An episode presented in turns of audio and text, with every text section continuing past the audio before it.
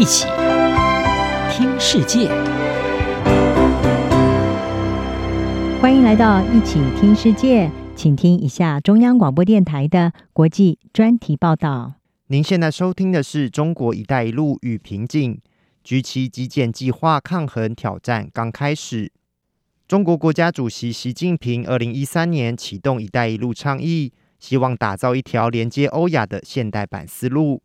但推行将近十年后，这项倡议却引爆债务陷阱，导致许多当事国财政破产、治安崩坏、民生困苦等诸多争议。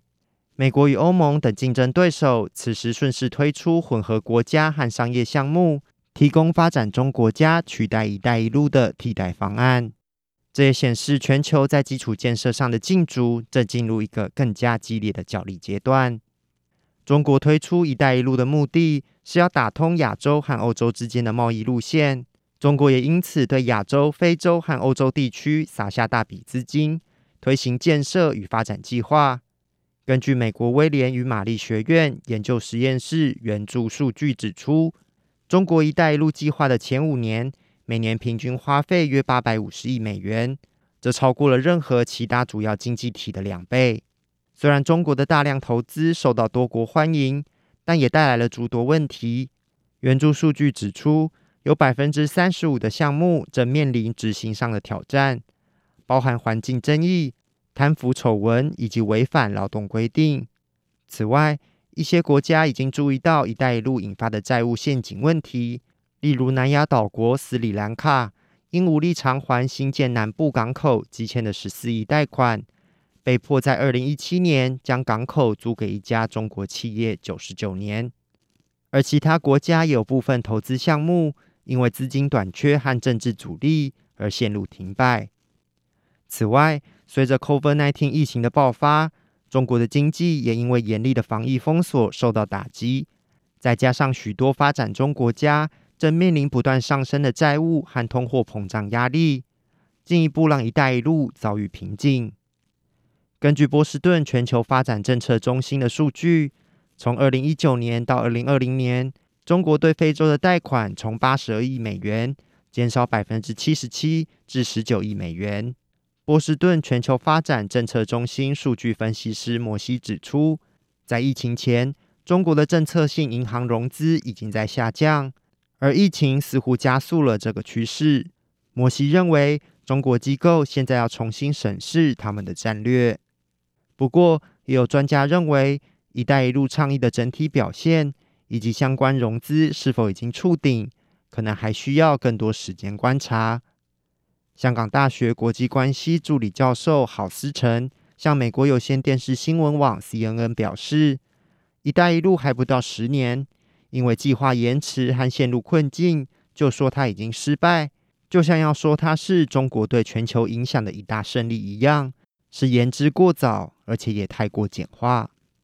就在中国“一带一路”倡议遭遇瓶颈的同时，以美国为首的已开发民主国家也趁势推出力图制衡中国的基础建设投资计划。今年六月，拜登和 G7 领导人承诺推动。名为“全球基础建设和投资伙伴关系”的计划，他们将在二零二七年以前为贫困国家筹措超过六千亿美元的投资基金，其中美国将以拨款、联邦融资和私人部门投资的方式争取两千亿美元的经费。不过，尽管民主国家阵营推出基础建设投资方案，但专家也关切，在中国将近十年的布局投资后，美国主导的这项计划能否发挥真正的影响力？泰国法政大学商学院学者帕维达向日经新闻表示，他对 G7 投资基金表示欢迎，但也对有多少资金能付诸实行，以及从具有不同利益的国家中挑选投资项目的标准是什么感到疑问。帕维达认为，这些问题可能会降低 G7 投资计划的实际影响，并让人怀疑这项计划。是否更多是为了抵消中国与日俱增的地缘政治和经济实力？另一方面，与中国借由国营事业主导的发展模式不同，美国能否成功动员民间部门参与投资，将是这项计划的一大挑战。因为这些企业势必会选择参与有利可图的投资。尽管如此，有部分人士认为，这项计划仍有可能让美国与发展中国家在部分领域开启一些合作的机会。美国可能不会在桥梁、铁路等大型建设项目上与中国竞争，而会专注在渴望具有竞争优势的项目，包含能源安全、气候变迁、资通讯、性别平等、医疗卫生等领域的建设。波士顿全球发展政策中心数据分析师摩西认为，美国在监管标准、透明度、环境和社会保障上的优势，可以吸引到一些合作伙伴。但他强调，美国与合作伙伴需要比过去做得更多，才能成为取代中国的强大替代投资来源。中国“一带一路”的发展频频受阻，给了美国为首的民主阵营在基础建设领域上发动攻势的机会。